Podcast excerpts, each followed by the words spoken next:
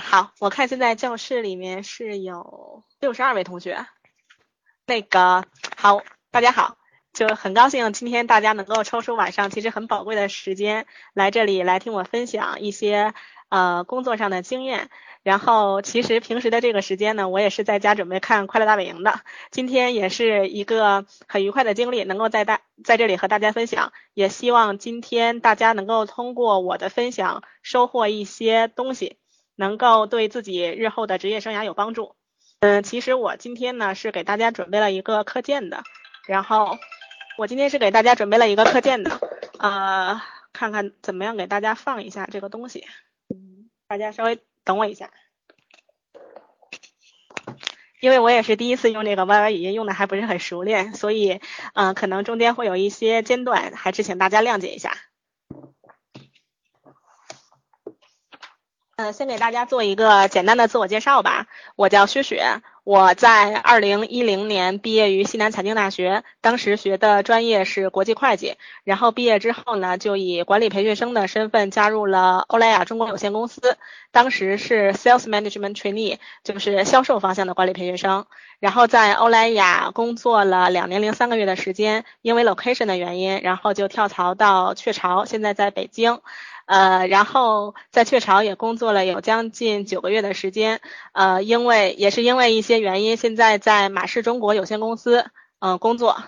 好，PPT 出来了，现在就正式给大家开始讲课了啊！大家都能看见我的 PPT 吧？如果能的话，可以给我一个反馈。嗯，今天给大家分享的这个主题呢是呃以行业为导向的，就是快速消费品这个行业。这个行业其实对于大家来说都不陌生，因为我觉得这个是呃和所有人的日常的最平常的生活最接近的一个行业，而且这个行业的从业人数其实是非常的众多的，应该有几十万的从业人数，是一个非常大的行业。那么其实这个行业。呃，大家对这个行业可能有非常多的呃疑问，有非常多的兴趣。那么今天我就从呃一个应届生和刚刚工作三年的人，在这个行业里打拼了三年的人的角度呢，来给大家分享一些这个行业里面的内容。嗯，大家先看一下我的自我介绍。其实这个是给大家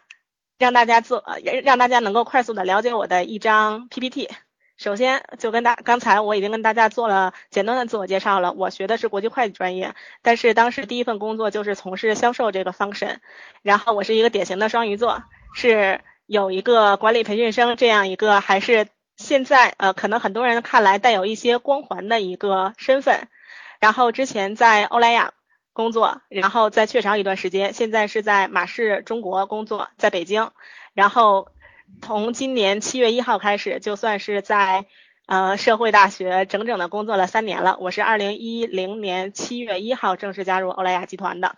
那给大家分享一下今天的主要内容。其实今天主要是想从几个方面和大家分享快速消费品这个行业。第一个就是和大家分享一下我当时最初的选择，为什么选择去到巴呃为什么选择去到欧莱雅去做销售。然后第二点就是对这个行业和对你自己工作、你的呃你的工作的深入的了解。然后第三个就是呃未来的长远规划。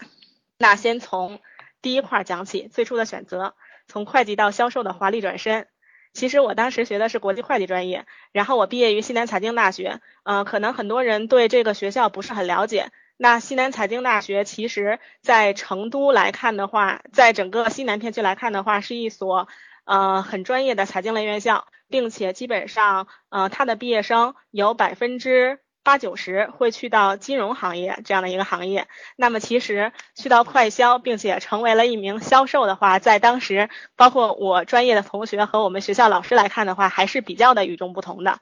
那我当时其实是收到了两个，呃，让我很心仪的 offer，一个是欧莱雅，呃的销售的管理培训生的 offer。然后还有一个是呃高露洁的财务的管理培训生的 offer，当时其实在这两个 offer 当中也有非常多的纠结，呃这两个 offer 就不光是呃因为欧莱雅的话就在上海，那高露洁的话在广州，那他们的 function 的话呢，一个是 sales，一个是 finance，一个是和我的专业很贴近的走专业 professional 路线的这样的一个 offer，还有一个呢就是走销售这样可能未来会承担很大的压力和有很多的。呃有很多的不确定性的变变动的这样的一个 offer。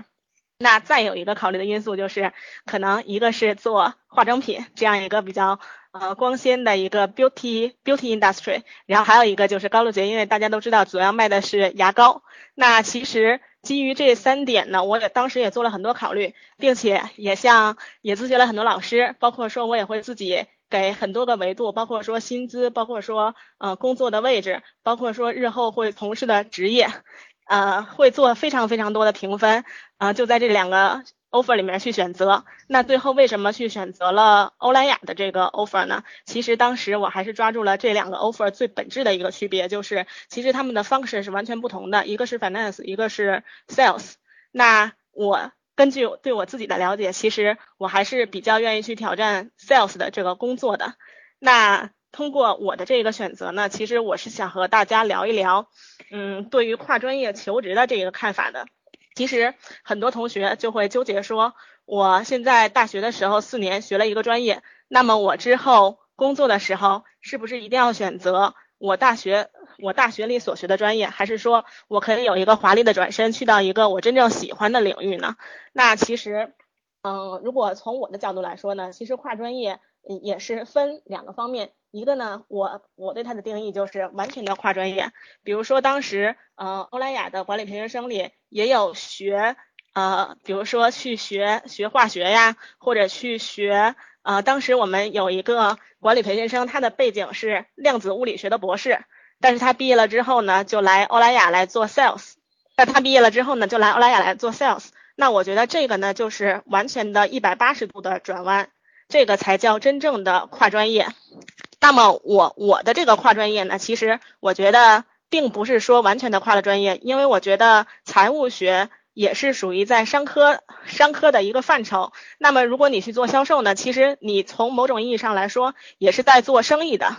那如果说你有财务的背景又去做销售的话，可能说你的这一个你的这一个教育背景是你未来职业生涯发展中的一个加分项，因为要找到一个销售很简单。但是如果要找到一个懂财务的销售，那还是很有难度的。所以说，在跨专业去求职的这一个过程中，你的这个专业究竟是会为你之后的职业生涯加分，还是说会影响到你职业生涯的发展？呃，这个这个还是需要大家去考虑的。那么就回到上，回到刚才所所说的啊，因为刚才我看有同学说量子物理学博士为什么要来做销售？那博士是不是白读了？这个问题其实我也和当时我的那名就同事有过交流，他是复旦大学量子物理学的博士，然后现在呃是以销售管理培训生的身份进入到进入到欧莱雅的，然后现在是在做 marketing 的工作。那么其实我觉得。在大学里面，我们学到的最重要的是什么？其实学到最重要的东西，并不是说你的专业知识学的多么的好，呃，不是说你的课程的得分拿了多么高。其实，在大学里面嘛，我们真正学到的第一个，我觉得最重要的就是你培养起来的学习能力。那学习能力，学习能力这个定义就比较广泛了。然后第二个呢，就是你培养起来的你自身的解决问题的能力。然后第三个就是你一定要培养起自己的思维方式。这些都是会为你未来的职业生涯有，这些都是会为你未来的职业生涯有很大加分的地方的。而你真正的学到的知识，其实在你未来的职业生涯里将会呃所能发挥的，如如果不是这如果不是说非常非常专业的一些理工科的呃一些理工科的专业的话，那么如果像那么。你的商科，你的商科背景可能在你未来的职业发展中，它的真正的专业知识所能运用到的部分是非常的小的。所以说，所以说这个就是我对跨专业求职的一些看法。这个一会儿在大家的问题交流中，呃，如果有问题的同学也可以直接的来问我，我也会为大家做一个详比较详细的解答。那么现在我再给大家介绍一下欧莱雅，呃，我再给大家介绍一下管理培训生这个项目。管理培训生这个项目呢，就是 management trainee。其实现在很多的比较大的公司都会有这样那样的管理培训生的项目。呃，那么在这些管理培训生项目里面，我觉得做的最好的应该就是快速消费品行业的这些知名的公司，比如说宝洁，比如说马氏，比如说呃联合利华、雀巢、欧莱雅这些公司。其实这些公司在管理培训生的这个项目上已经做了有非常长的时间，有非常多的呃经验可以去吸取，所以他们的管理培训生的项目呢做的是比较成熟的。那管理培训生对于我们意味着什么呢？我觉得第一个就是，其实管理培训生很多人看来是有光环的。那么这个光环究竟会给我们带来什么？其实也是分两个方面来看，一个是这个光环可以给我们带来的有利的地方，然后一个是这个光环带给我们其实会有弊的地方，有利有弊两方面去看。那么这个利是什么呢？其实管理培训生这个项目，如果你以这个背景进到公司的话，你可以得到非常多的机会。那么这个机会，一个是来自于你未来职业的选择。呃，我举个例子，比如说像联合利华、像马氏，呃，这些公司的管理培训生，他入公司之后是不会定岗的，他会给你两年半到三年的时间，让你去在各个的 function 去轮岗。那么你就会有机会接触到 sales、marketing，甚至是工厂，甚至是 supply chain、HR 方向的各个方呃各个方面的工作。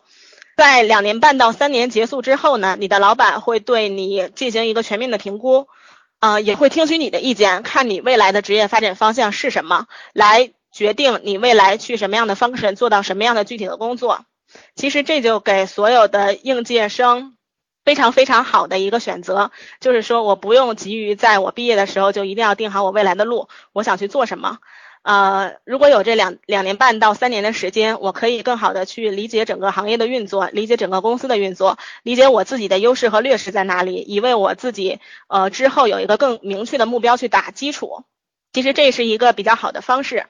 那么管理培训生呢，其实这个也是。机会，第二个机会就是他会给你一个很好的背景。这个背景不光是说你到，呃，不光是说你在，比如说我是欧莱雅的培训生，那可能我在欧莱雅会有更多的机会。不只是，呃，不光是指你在欧莱雅会有更多的机会，也会也也是指如果之后你跳槽到其他的公司，如果有一个管理培训生这样的标签的话，可能。公司的 HR 或者是未来的老板对你的第一步筛选的这呃这一个过程会有一个加分，可能会让你顺利的进入面试环节，进入之下的环节。所以说这样的一个背景其实也是一个很好的东西，对于你的职业发展来说。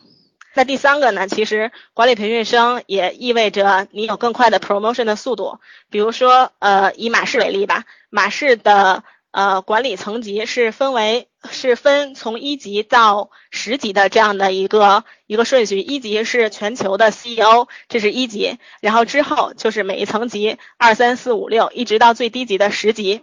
那第十呃那那如果是马氏的管理培训生进入公司的话，他的起步的级别就是八级。那呃管理培训这管理培训生这个 promotion 的机会就在于说。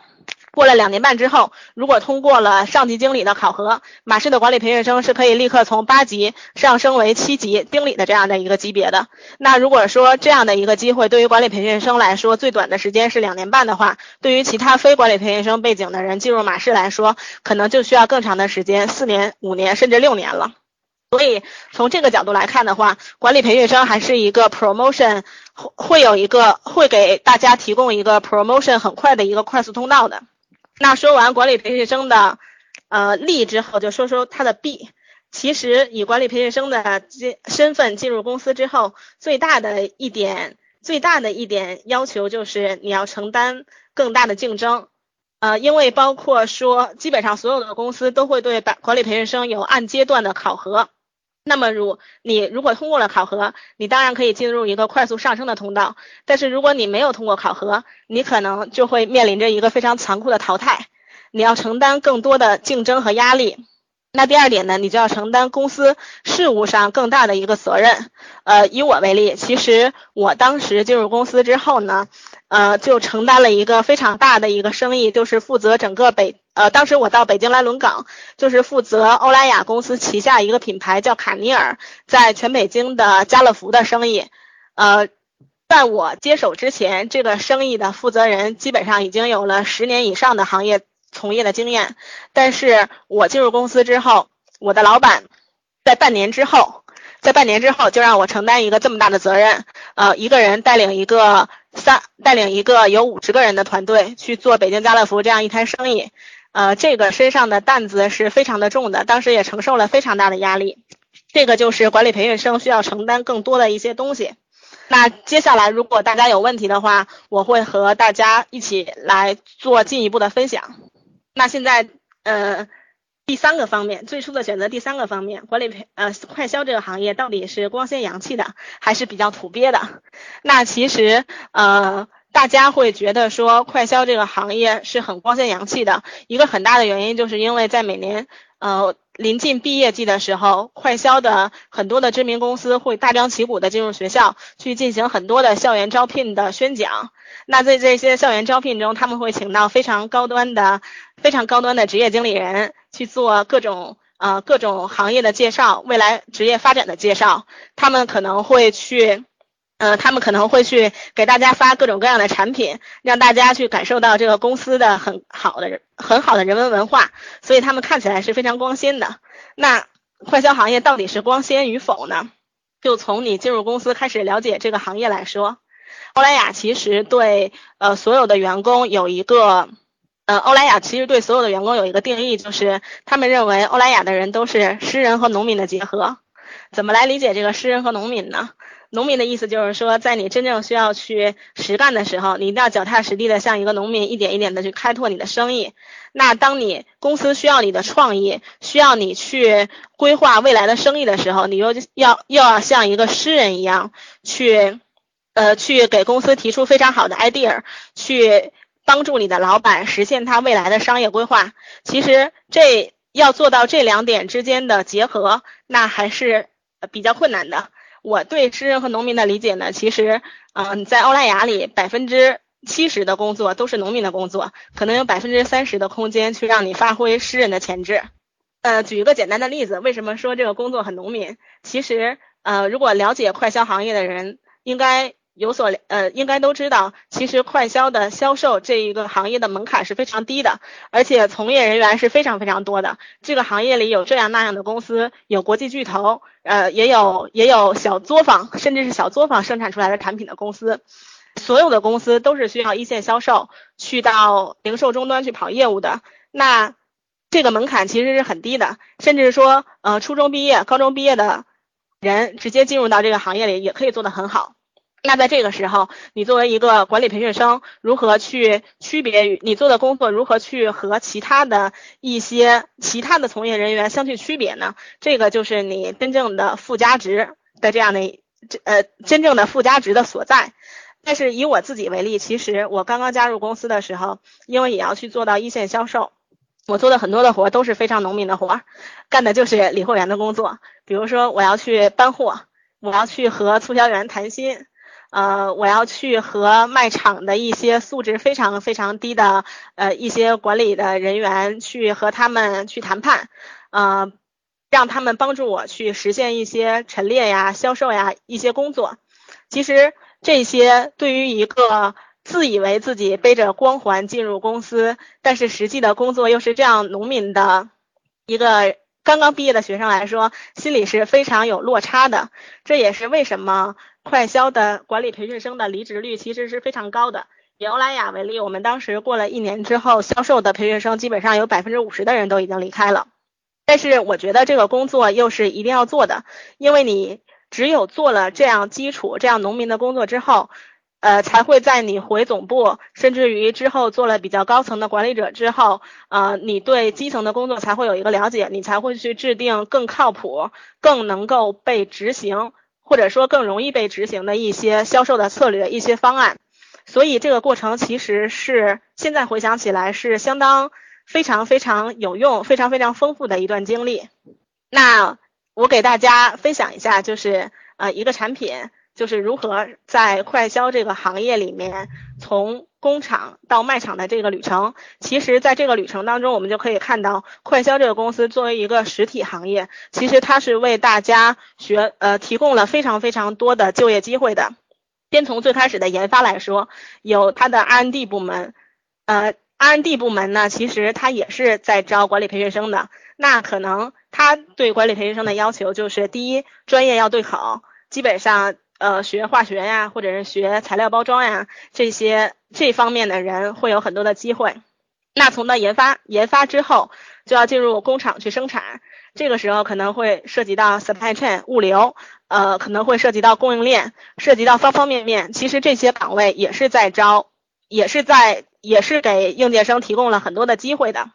呃，在它上市之前，marketing 市场部要做非常多的上市之前的准备和规划工作，然后他要和 sales 部门去沟通。那 marketing 和 sales 部门中间呢，有一个非常重要的连接，marketing 和 sales 的部门叫 trade marketing，呃，渠道渠道市场部，呃，这个部门呢，它的主要的工作就是把 marketing 的语言转换成 sales 的语言，相当于是在 marketing 和 sales 中间做的一个桥梁的工作。那最后这个东西实际上是由 sales 的员工最后迈进到。零售终端迈进到零售终端的，那在这个旅程当中，其实我们就看到，其实对于大家来说，不管是什么样的专业，不管说对未来的职业是有一个什么样的规划，对未来的呃自己的方向。呃，是有一个什么样计划的同学来说，其实都是有非常多的就业机会的。这里面就包括说，呃，可能现在比较火的 marketing 或者是 sales，大家比较感兴趣的，也有很多 supporting function 的机会，包括说 HR 呀，包括说公共关系 PR，包括说供应链 supply chain 和 R&D，其实都是有非常多的机会的。呃，我之所以喜欢快销这个行业，就是因为这个行业能够让你真真切切的看到一个。产品的主一个产品的就是那么的一个点子，然后公司是如何把它从一个想法变成最终大家能够在卖场里面，呃，在卖场里面看到最后的消费品这样的一个过程，所以这个过程里面是非常有意思的。那呃，可能有很多同学会疑惑说，为什么我在不到呃，为什么我在短短的三年之内会换了三份工作？其实这个也是。和大家聊一聊跳槽你怎么看这个话题？呃，我的老板曾经跟我说过一句话，就是，呃，一个人离开一个公司，永远不是因为这个公司是一家坏公司，而是因为他有一个老板是坏老板。那我为什么当初第一次为什么要从欧莱雅离开要到雀巢呢？其实既不是因为有坏公司，也不是因为有坏老板，因为我和我的老板的关系非常好，他是一个呃非常愿意发展下属的人。然后欧莱雅这家公司呢，也是一个非常好的公司。我当时之所以离开欧莱雅呢，是因为 location 的原因，因为欧莱雅的总部要在上海，但是我当时是有一些个人的原因，是想回到北京的。那如果说想回到北京的话，我当时也是做了非常多的考虑。第一个考虑就是行业的考虑，呃，第一个考虑其实是在公司内部的考虑，因为作为快销公司的话，它在全国都是有分公司的。那为什么说我在欧莱雅没有去寻求一个内部 transfer 的这样的过程呢？嗯，其实很重要的原因是因为，呃，作为欧莱雅来说，它的生意。它的生意还是比较小的，呃，而且总呃，而且是一个总部主导非常非常多的公司，所以呢，它的它的大部分职位都会设在上海的总部，而区域的一些职位主要是以呃我们叫 field sales 这样的职位为主的，就是要做去做区域销售，真正的去跑到零售终端去和呃门店去和卖场打交道的，所以说呃在公司内部 transfer。呃，到北京有一个很好的机会，呃，有一个很好的职位的这样的机会是很少的，所以当时和 HR 做了沟通之后，还是做出了要离职的这个打算。不过当时，因为我是很喜欢快销这个行业的，而当时在北京的快销呢，就只有两家总部是在北京的，一家是在一家是雀巢，一家是马氏，所以当时我就呃算是盯准了这两家公司吧，也在网上搜索了很多关于这两家公司的招聘信息。呃，那呃，收集到招聘信息之后呢，也投了很很很长时间的简历，呃，最后获得了雀巢的一个面试机会，然后就顺利的加入了雀巢，所以就从欧莱雅换到了雀巢。嗯，那雀巢，那为什么从雀巢离开，现在来到马氏呢？其实这两家公司，雀巢和马氏都是两家很好的公司，而且这两家公司都能够满足我想在北京长远发展的这样一个地点上的诉求。但是可能了解快销的人当中会有一些，呃呃，了解快销的同学可能会有一些，呃，有一些想法，呃，有一些耳闻，就是说雀巢其实是一家非常大的公司，它的呃管理模式会更偏向于国企一点，所以每个人的工作职责呢就相对固定。这也就是为什么我在形容法国公法国呃我在形容欧洲的这家雀巢公司的时候用了一个很温和这个词。嗯，雀巢公司就像很多法国公司一样，是相对来说比较温和的，气氛非常的和谐，但是内部的组织架构呢也非常的复杂。所以说，如果想在雀巢有一个非常快速的发展的话，还是需要一定的时间和一定的磨砺的。呃，而且我在雀巢，因为当时跳槽主要是出于 location 的考虑，所以说。嗯，跳槽可能跳的比较仓促一点。那在雀巢做的工作呢，可能和自己之前的预期会有一些差异。这个时候我会去寻找一些外面的机会，比如说接到猎头电话的时候，呃，有一些我比较感兴趣的职位，我就会看一下。当时就刚好有一个马氏的职位，我觉得很适合我，就是我现在做的这个职位。啊，有一个猎头找到我，然后。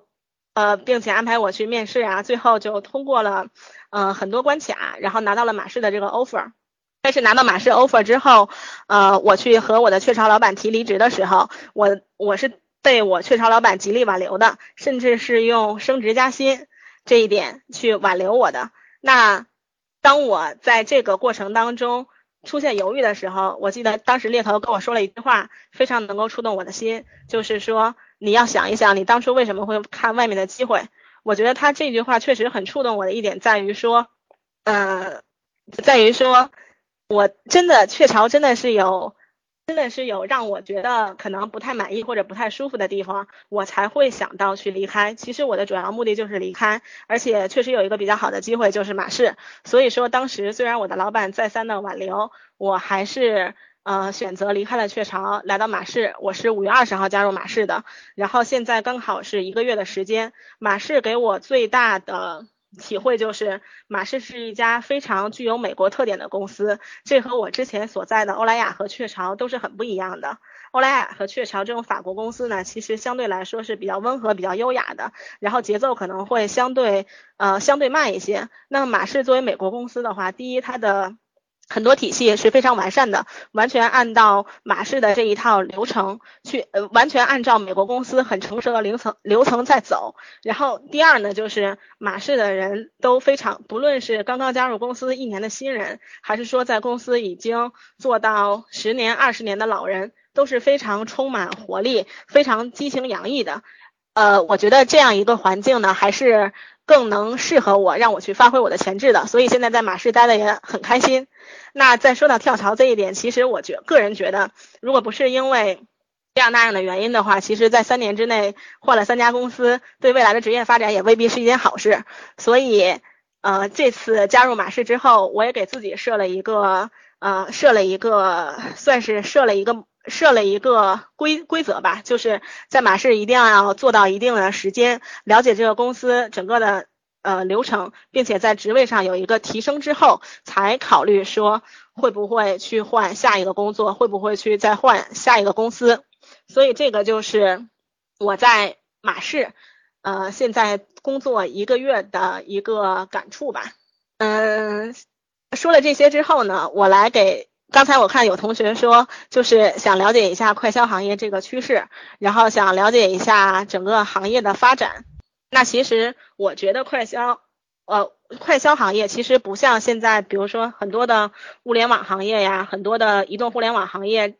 很多的电子商务行业那样是一个很新兴的行业。其实快消相对来说还是一个非常传统的行业，这个行业的历史已经有，呃。不说这个行业的历史，就说这个行业里面非常知名的，这个行业里面非常知名的公司，像宝洁呀、像马氏、像雀巢，他们都已经有一百多年的历史了。那这个行业相对来说还是比较成熟的，而且我是觉得这个行业是关系到大家民生的，因为大家日常生活里用到的、接触到的点点滴滴，其实都是快速消费品行业的公司提供给我们的。比如说联合利华就会有一个。有一个目标会说，呃，我要做到说每一个家庭里面都有一个联合利华品牌的东西，这个就是快销强大的影响力。那么在现在所有新兴行业这么快速崛起的时候，快销行业有什么样的机会呢？我觉得其实，嗯，不管是在什么样的行业，机会都是有的。那以我个人的理解来说，其实现在所有的新兴行业和这种传统的快销行业，其实相结合的契合点是非常非常多的。比如说，现在新兴的电子商务行业，其实，在快销里面里面，我们怎么和它结合呢？举个例子，亚马逊、京东。然后像呃呃呃亚马逊、京东，像淘宝这些，其实现在都是我们在做的客户。我们把他们是当成和家乐福、沃尔玛一样的零售终端在做的。我们有专门的同事去负责这一块的业务。那其实对于负责这一块业务的人来说，他是相当于站在了一个传统领域的。呃，传统传统行业里面一个快速发展的领域的这个业绩做起来是非常的容易的。比如说，我可以，我可能说我我做传统的卖场，做家乐福、沃尔玛，我每年增长只有百分之二十。但是如果说我去开拓一个新的电子商务的客户的话，比如说亚马逊，比如说淘宝，我的业绩可能比之前就有三倍的增长。这个也是在传统行业里面比较快速发展的一个一个岗位。那再说。呃，除了销售方面，再说，呃，现在比较火的像微博呀、微信呐、什么 APP 呀这些，其实和传统的行业都是有相应的对接的。比如说，我们的品牌也会去做自己的微博营销，我们也会去建自己的自己的账号。比如说，我们也会去和豆瓣和人人这些移动互联网的公司去搞这样那样的活动。我们的公司里面也是有专门的同事，不管是市场部的同事，或者是销售部的同事，在负责这一块新兴新兴产业的业务的。所以说，我是觉得，如果说你喜欢的真的是一个传统行业，你对新兴的行业不是那么的感兴趣的话，但是你又想追求一个行业带给你的顺风车，一个快速增长，那么在这些传统行业里面与新兴行业对接的岗位，可能是一个会。呃，满足你的需求的这样的一个岗位，在之后的求职和工作的过程当中，也是可以多多关注的。那现在先讲这么多，呃，给大家一些时间来提问吧。有问题的同学可以直接把问题打在屏幕上。呃，这位北京的同学问我在换公司的时候有换岗位吗？呃，其实我觉得这是一个很不错的问题，因为对于一些想跳槽的同学来说，换公司不是目的。换公司不一定是唯一的目的，可能你你你可能不仅是想换一家公司，而且是想换一个方向，换一个研究的领域。那么对于我来说呢，我在欧莱雅做的是销售，呃，方向是重点客户部。那么现在，那么之后在雀巢呢，其实方向上是没有改变的。然后从雀巢到马氏呢，其实也是 sales 这个 function，只不过从重点客户部现在转到了重点客户运营部，更多的是偏向 operation 这个大方向。不过我的最大的感受就是在你换换换工作的这个过程当中，其实你的面试的公司对你上在上一家公司的工作经历和你取得的成绩，以及你在公司呃工作当中表现的一些素养的话，都是有很高的要求的，都是有很高的要求的。那如果说你有换岗位的、换岗位换方向这样一个诉求的话，你就需要让。你的下一家公司看到说你在一个，比如说从 sales 换到 marketing，那你在 marketing 的这个岗位上，你的前置是什么？你以后会给公司带来什么样的、什么样的、什么样的价值？这个是他们在看的。但是其实对于我来说，呃，我对于我的个人感受来说，如果说在几间比较大、比较成熟的公司之间，呃，换工作的话，其实想换你的 function，想换你的。呃，岗位方向的话，其实还是比较难的。嗯，有一位同学问世界五百强是否容易上升？大家都说世界五百强的机会太少。嗯，其实我想跟大家说的是，呃，我所在的这三家公司应该都是世界五百强的公司。那呃，可能作为一个管理培训生这样的背景进入到这样的公司来看的话，有一个机会就是说你上升的空呃上升的渠道可能更加通畅，你上升的时间可能会。更快一点，但是其实从我这三年的经历和我对周边同事的观察来说的话，嗯，上升的快慢不在于说不在不取决于公司，而是取决于你自己以及你的这个岗位。其实有百分之七十是取决于你自己的努力程度，你所达到的业绩，呃，你所达你所达成的业绩是否符合呃是否。是否符合了你老板的预期。那么还有百分之三十呢，就是看要看公司是不是有一个让你能够上升的这样的一个职位去提供给你。如果说你刚好过了两三年，啊，你在你原有的岗位上可能工作的非常的出色，那么你的经理不能够提供一个。呃，你的公司没有 high count 去提供你一个上升的平台的话，可能你就要稍微的等一段时间。那么还有一种可能就是你工作一段时间之后，表现各方面表现都非常的出色，刚好这个时候公司有一个空出来的 high count 可以给到你去做一个 promotion。这样的话，其实你的上升上升速度就要比没有 high count 的同事的上升速度要快。这百分之三十还是要取决于你所在的部门啊。呃，你的经理啊，是不是能够帮你去发现这样的机会？当然了，其实更多的也是你自己再去发现这样的机会。嗯，有一位同学问，你觉得大学给了你最多的是什么？我觉得。这就是我刚才在第一个话题里对跨专业求职看法里面提到的一个问题，就是大学里面学到的最重要的是什么？我觉得我在大学里其实会计知识的摄入是非常有限的，包括说如果现在有一道会计题或者是一个会计的实务操作放在我面前的话，我是根本不知道如何去解决的。但是。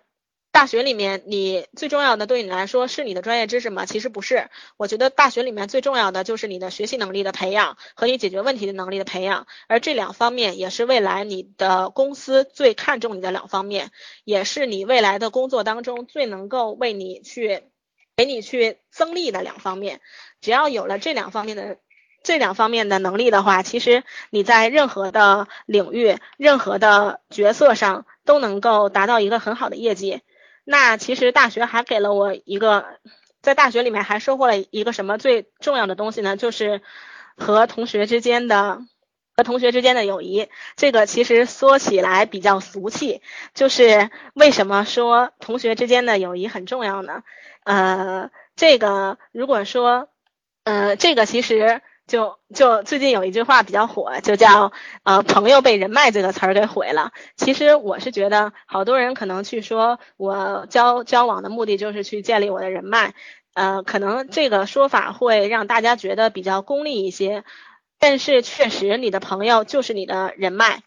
那这些朋友是如何建立起来的呢？其实你的大学同学就是你的一个非常好的，你的大学同学就是一个你非常好的资源。那这些大学同学。虽然说毕业了之后可能会身处到全国的各地，可能会在各个行业不同的公司，但是，呃，如果说，呃，以我为例，如果说我现在有一些困难或者有一些困惑，想去找到我大学同学的话，他们都会给我提供非常无私的帮助。而大学同学这个资源呢，是远比你在工作之后在公司内部去建立你的人脉资源更容易、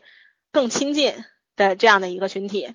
所以，我觉得大家还是很应该珍惜大学的。大学同学的这一段友谊的，嗯，之前会有同学问，在女生在异地求职过程中需要注意什么问题？其实我对这个的理解是，我感觉现在的女生，大部分的女生都是非常非常独立的。那呃，有一些女生呢，可能在地域上面会有一些选择，而我当时之所以在高露洁和欧莱雅这两个 offer 当中做出了选择欧莱雅这个 offer 的决定，也在很大程度上是受了地域的影响，就选择去到了上海。而我从欧莱雅跳槽到雀巢的话，很大地域呃百分之百的是受了地域的影响，就是。我要回到北京，那首先，如果你对地域上是有一个很大诉求的话，你不妨先把你的地域划定，然后再在这个地域里面去选公司。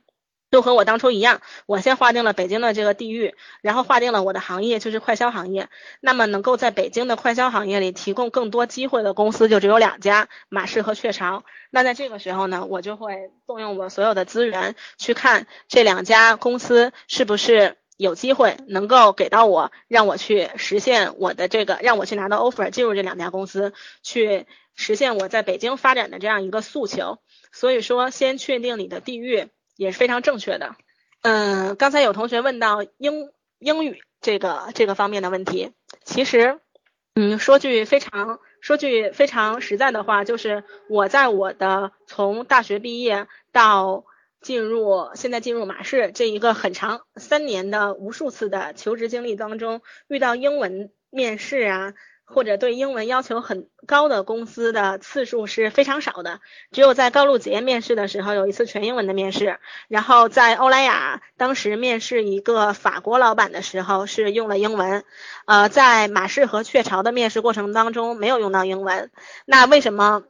好多人会说英文非常重要呢？其实，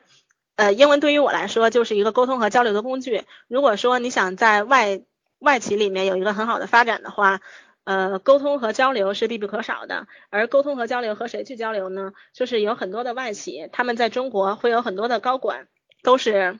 外国人。那么在这个，那么在这个过程当中，你是需要和高层去打交道的，那么你的英文能力就非常的重要。然后包括说公司沟通的内部邮件，很多时候你要写给你的，你你很多时候你要抄送给外国老板的。呃，这个时候呢，邮件就都要用英文去写。可能在平时你和中国同事打交道的过程当中，你根本不需要去说到英文或者是用到英文，但是你。在写邮件或者是在和外国的同事和老板打交道的时候，你的英文水平就直接决定了你的这个沟通是不是顺畅。所以说，可能你在面试的时候没有遇到英文的障碍，但是如果你真正进入一家公司去和你的外国同事、外国老板去工作的时候，英文水平是非常非常必要的。而这个时候，呃，你给老板同事留下的印象，或者说你工作。效率的高低就完全取决于你的英文能力是好是坏。如果说你的英文能力在这个时候得不到，在这个时候呃会阻碍你的发展的话，那提高英文能力是很必要的。不过就我个人来说，我觉得呃每次可能面试的时候，老板不会问到说你你用英文做一下自我介绍，或者说用英文去问到你的问题，但是老板会。呃，带着问一句，你的英文水平怎么样？这个时候我会跟老板说，我的英文水平在和在工作当中和外国的同事、老板打交道和写邮件这样的沟通过程当中是肯定没有问题的。这个时候老板也会非常认可你的英文水平，也不会再去说出一些题目去让你说去考验你。这个就是英文在外企当中的一个工作上的一个作用。有一个同学问了一个非常有意思的问题，就是大三暑假是去实习还是抓紧时间考驾照？我觉得，呃，这个问题，嗯，还蛮有意思呢。怎么回答呢？就是其实呢，我在大学时时候也是把驾照给考完了的。那为什么会选择在大学的时候考驾照呢？因为大学的时间还是蛮充裕的。等你工作了之后，因为我身边有很多同事也是在工作了之后去考驾照的，就会在时间上，呃，非常的纠结。然后也会浪费掉平时很多的时间。那我个人是建议说，你在大学的时候如果有精力去把驾照考完的话，这肯定是一件很好的事情。但是我个人觉得考驾照和实习这两个事情本身是不冲突的，因为你可以选择其他的时间去考驾照，而选择一个暑期这样一个时间段比较长的时间去做一个实习。然后说到实习呢，其实很多同学会纠结于我的实习不是世界五百强，我的实习的公司不是非常的出名，我在实习的公司里所做的工作非常的琐碎。但是我想给大家分享一个呃分享一个例子，就是我们我我现在在马氏的 team 呢，也刚刚招了一个应届的毕业生进来，但是他是。在马氏叫 contractor，就第三方员工，就不是正式员工。但是想进马氏的第三方员工也是非常难的。然后他在马氏所做的工作呢，就是做数据处理、数据分析、数据呃数据处理、数据收集这样一方面的工作。然后我在前段时间和他交流的过程当中，发现他的 Excel 用的非常的好。然后我所谓的理解的 Excel 用的好的话，就一定要会两个东西，一个是数据透视图，然后还有一个就是叫 VLOOKUP 的一个。呃，一个函数，那我我个人呢觉得是，呃，如果说用好了 Excel 的这两个东西的话，你在公司里面做任何的表格，做任何的数据分析，其实都是事半功倍的。然后你的 Excel 可以算是 Excel 达人的这样的一个标准。那么这两个东西其实对很多的应届生来说都是非常的陌生的，包括说我也是。在工作了之后，过了好长时间之后，也是我老板在教我用这两个东西之后，我才知道这两个东西，并且现在用的比较熟练的。那我们的那个新来的同事呢，其实刚刚毕业来面试的时候，就已经表现出来他会用这两个东西，并的并且用的非常娴熟了。然后我就在跟他聊。为什么他会用这两个东西？那他就跟我说，其实这个是他之前在实习的时候，啊，实习的时候会用到这个东西。然后这个是他实习时候的老板教给他的。那我就会觉得说，哦，原来是这样。其实实习对于那实习对于他的这这一份工作就起到了非常非常。非常非常大的作用，因为我知道的就是在同时面试他的这个岗位的人当中，有非常多的背景也很不错的应届毕业生，但是其他人为什么没有得到最后的这个 offer 呢？就是因为当时的面试官就是我的同事，问到 Excel 的问题的时候，只有他一个人能回答出这这这个问题，就是会会知道说呃怎么样去用 VLOOKUP，怎么样去用数据透视图，所以说在其他呃在其他方面都很。均衡的情况下，那他就因为这个实习经历里面获得的 Excel 和 Excel 的操作技巧而获得了这个 offer。所以说，呃，实习并不一定说我一定要去世界五百强的公司，我一定要去做非常非常多的项目，做出一定的成绩才可以。其实实习是能够让你更加。呃，更加近的去接触到公司内部到底是怎么样在运作，呃，什么样的技能对于这个公司是有用的？那 Excel 的这个技能对于公司来说就真的是非常重要的一块儿。然后他学到了，最后也因为这个东西拿到了一个很好的 offer。所以这个是我和大家要分享的在实习方面的一些事情，一些一些经验。呃，VLOOKUP 和数据透视表，这个感兴趣的话，大家可以接下来就是交流一下。其实听起来很复杂，但是用起来呢是两个非常简单，但是非常实用，公司人都会用的东西。然后刚才有同学就是会问到说，想问到我是哪所大学毕业的，然后我是毕业于西南财经大学，在成都。然后既然问这个问题呢，我觉得可以和大家分享一下，就是你的学校和你所学校所在的城市对你的就业所带来的帮助。我个人是觉得，其实西南财经大学和成都这两个因素，对于我拿到就是我非常心仪的欧莱雅和高露洁的 offer 是有非常非常大的关系的。可以这样说，成都这个城市呢，基本上有校园招聘的有校园招聘的公司。都会在成都设一站，设一个校园招聘的站，呃，包括我今天所介绍的，像宝洁、联合利华、马仕、欧莱雅、雀巢，其实都是在成都设一站的。那成都和北京、上海、广州这些招聘城市不一样的是，成都的学校相对来说还是比较少的，然后竞争没那么激烈。像如果以商科的学生来说的话，成都其实只有两所可以呃商科学生相互竞争的学校，一所就是四川大学，还有一所就是西南财经大学。那么想从这两所大学里面脱颖而出，成为在成都校园招聘里面拿到 offer 的人，其实相比于在北京、上海、广州这样竞争非常非常激烈的城市来说，相对容易的多。嗯，所以当时欧莱雅在成都一共发了两个 offer，然后一个是我。然后一个是四川大学的一个男生，然后高露洁在成都发了一个 offer，那个 offer 就被我拿到了。其实所有的呃这些比较知名的公司，他们都会在他们所在的呃所去到的招聘城市去发放 offer。那可能这个 offer 的绝对数值看起来会少，会会很少。比如说在成都，欧莱雅只发了两个 offer，但是他在上海可能发十个 offer，但是这个分母的数字，这个竞争水平是不一样的，所以。所以，嗯，跟大家谈这个的目的是什么呢？就是说，你要把握好你所在的城市和你所在的这个学校的校园招聘的机会，包括说你现在如果已经工作的话，你要把握好你所在的这个城市是不是能为你找到下一份更好的工作提供支持、提供帮助。其实我是觉得西南财经大学和成都这两个因素是我能够顺利的进入到。呃，世界五百强，并且拿到管理培训生这样比较好的 offer 的两个非常非常必要的因素。如果说我在北京、上海这样竞争比较激烈的城市，可能我就我就被人比下去，就不会说拿到 offer 了。然后有同学说，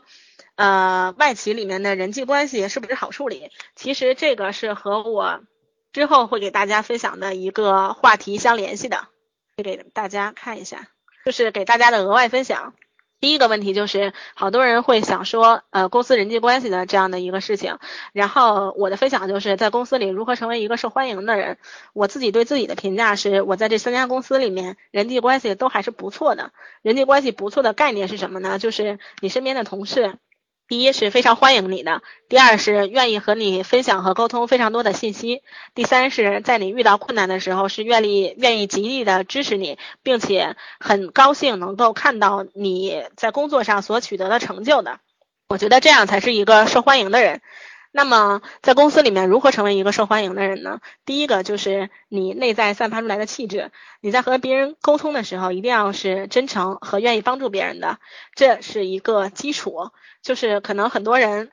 呃，会之所以办公室的关系不好，可能会可能一方面是因为他个人性格的问题，可能比较内向，不愿意与人打交道，可能经常，呃，可能是一些面部表情，呃，不太不太开心，不太快乐，就很少有人去跟他去接触，跟他去打交道，这是内部的一个原因。所以在公司里面，不管你的。呃，心情是怎样的？不管你的性格是怎样的，我觉得大家呃尽量的去保持一个乐观积极的一个态度，尽量的去微笑，带着微笑去面对你身边的同事，和大家开心的相处，并且在其他人有问题的时候，你要乐于的伸出援手去帮助，这是你呃在公司里做人际关系的一个基础。那么第二点呢，就是你一定要让别人觉得你是一个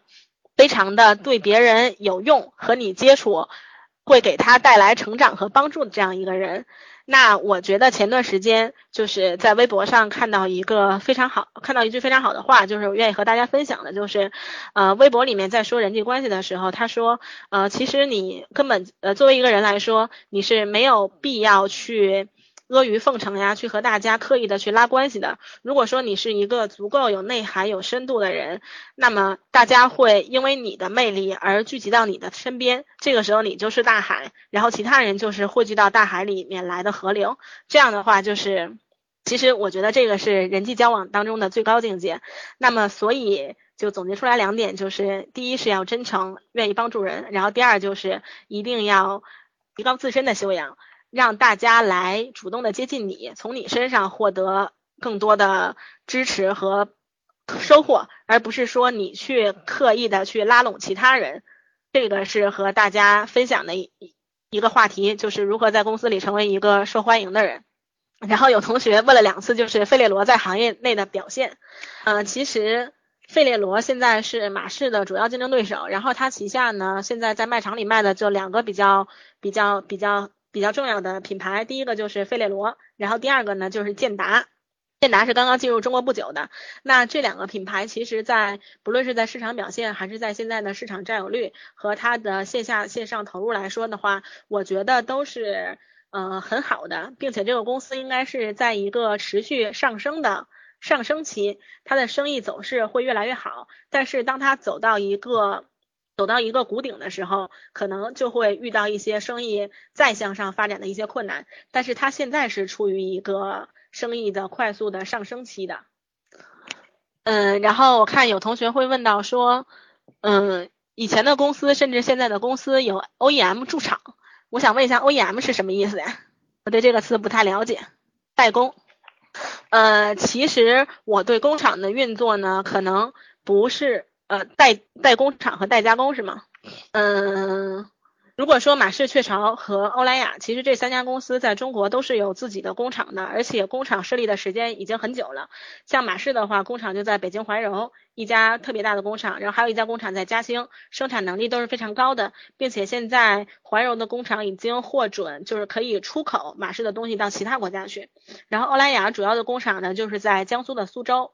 然后在上海浦东也是有一家工厂的，欧莱雅这家在苏州的工厂也是可以出口东西到东南亚的，就苏州工厂生产的东西也可以去卖到日本，卖到东南亚其他的国家。然后雀巢在中国的工厂就非常多了，包括说在天津的宠物工厂，然后包括说在东莞的咖啡工厂，包括说在上海的在上海的工厂，其实呃。我之前在公司的时候都有去参加过这几家工厂。那我对这几家工厂的理解就是，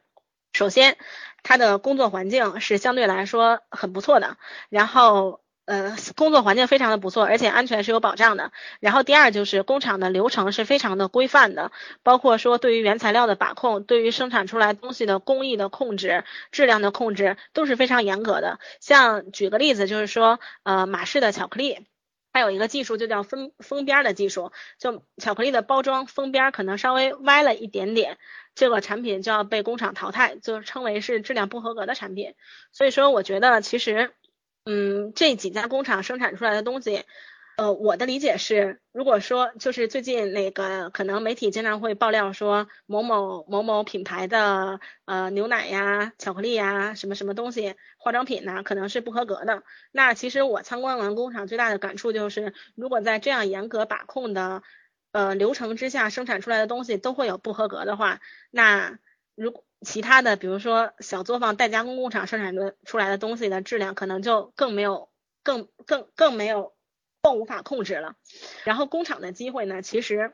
嗯，包括公司招的很多的管理培训生，也会有机会去到工厂去实习，或者说到工厂去做一段时间。那比如说，如果说做财务的话，可能要你去财务，呃，去工厂做一段时间的财务管理、财务控制。然后可能说你做质量的话，就更多的时间是待在工厂的。然后做。呃，做做物流呀，做供应链这些的话，可能也会和工厂打非常多的交道。包括说现在公司非常多的高层之前也是有在工厂做值班经理，或者是做质量监控经理，然后慢慢发展起来的这样的经历的。那我个人是觉得说，呃，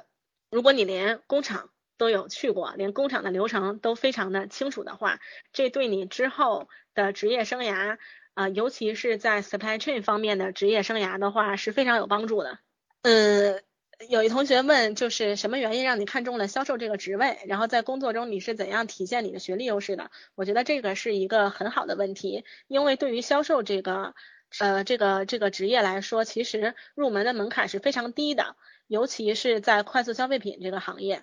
那是什么原因让我看到了销售这个，让我看中了销售这个职位？首先，我会去拿它和财务这个职位相比。那和财务比呢？其实销售第一更多的是和人去打交道，第二是你能更更清楚、更真实的接近到这个生意的本质，让你去知道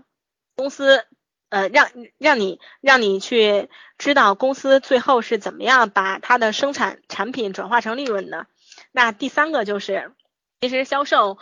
呃，其实销售的话，你在销售的这条路上会有更多的机会去转换到其他的其他的岗位上。比如说，我从销售转化到市场部，从销售转化到物流，这都是有机会的。那再来看财务，财务第一和数字打交道，然后第二。可能比较枯燥，发挥主观能动性的机会比较少。第三就是，如果从财务想转换到其他部门的话，可能稍微的门槛就会稍微的高一点，因为财务的话还是相对于来说 supporting 一个部门，并且是一个专业性比较强的部门。如果说你做了财务之后，可能你之后的上升通道就一直都在财务这一条线上在走，或者说你在财务这条线上走，会比你转换到其他，比如说从财务转到销售，或者从财务转到市场这样的。一个路径要快，所以说财务这条路还是相对的单一，但是清晰的；而销售这条路呢是相对的发散，并且，并且我会觉得机会更多。而我是觉得我的个性是更愿意与人去打交道，去发挥我的主观能动性的，所以我当时选择了销售。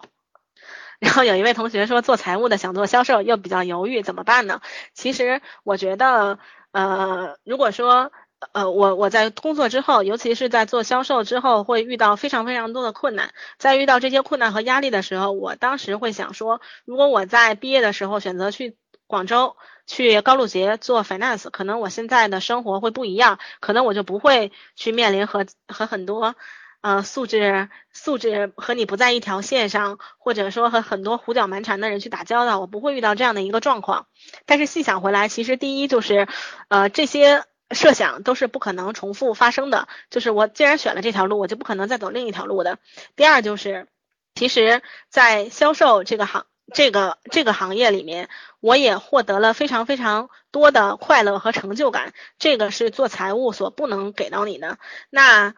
呃，第三个就是要看你未来的职业发展。如果说你想一直走财务的这条路，未来你可能会去做到财务总监，或者说你可能要自己创业或者其他。那走销售这条路的话，可能第一我不太会去做销售总监，那个不一定做得到，而且不一定适合我。但是我在销售的这个岗位上看到的东西是非常全面的，接触到和认识到的人也是非常多的。这个会为我之后转到其他部门，或者说自己创业呀，或者是搞一些其他的、其他的、其他的。呃，其他的行业是会比较有帮助，并且在销售的这个过程当中，你学到的不仅仅是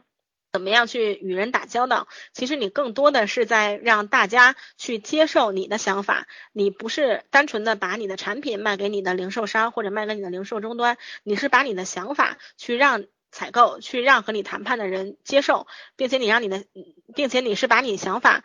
呃，付诸实践的，所以在这样的一个过程当中，其实是非常的锻炼人的。我是觉得，如果说你在销售上做的非常的如鱼得水，你的说服力和影响力足够大的话，那么之后不管你是做其他的行业，还是做呃做其他的职业，还是做其他的行业，其实这一块的素质都是一个在硬件上为你加分非常多的一个素质。